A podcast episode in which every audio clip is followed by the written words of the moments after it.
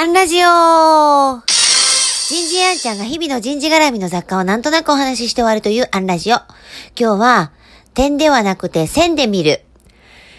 こんなテーマでお話ししてみようと思います。えー今日もオンラインで、本日はあの、大分の会社さんと、えーつないで研修会をしていました。で、なんか、こう、長くお付き合いをしているので、今日は20代ですね、30、一番上の方が31ぐらいかな、えーの、こう、中堅クラスと、こう、プレゼンとかファシリテーションとかネゴシエーションとか、こう、コミュニケーション系かける思考力みたいな、えことをやっていて、で、こう一番年上の方も私、新人の頃から 存じ上げているんですよね。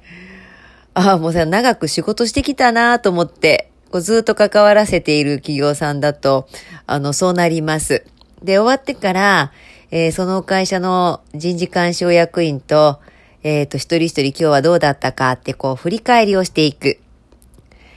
で、こう、そうすると、こう、30歳ぐらいの方でも、新入社員の時はこうだって、ちょっと心配してたけど、25、6で、あの方の部下になって、今はこうなって、あの経験が、こう、うまくいったよね、とか、こう、いう振り返りになるんですよね。こう、今の点ではなくて、こう、この5、6年、7、8年の、その時代の、時間の流れの中での、線の中での今を見ることができるようになる。こう、会社を卒業させていただいて起業して、こう自分の場ではないお客様の場を手伝うようになって、まあ、まさかそんな線でね、人と関わり続けられるってこう想像していなくて、今日行って終わりみたいな日々なのかなと思っていたんですが、案外こう、ずっと関わらせていただくと、そりゃそうですよね。あの、下手したら新入社員の方が、えー17年目ですから、私、えー入社17年選手になってたりするわけです。だかそんな感覚で、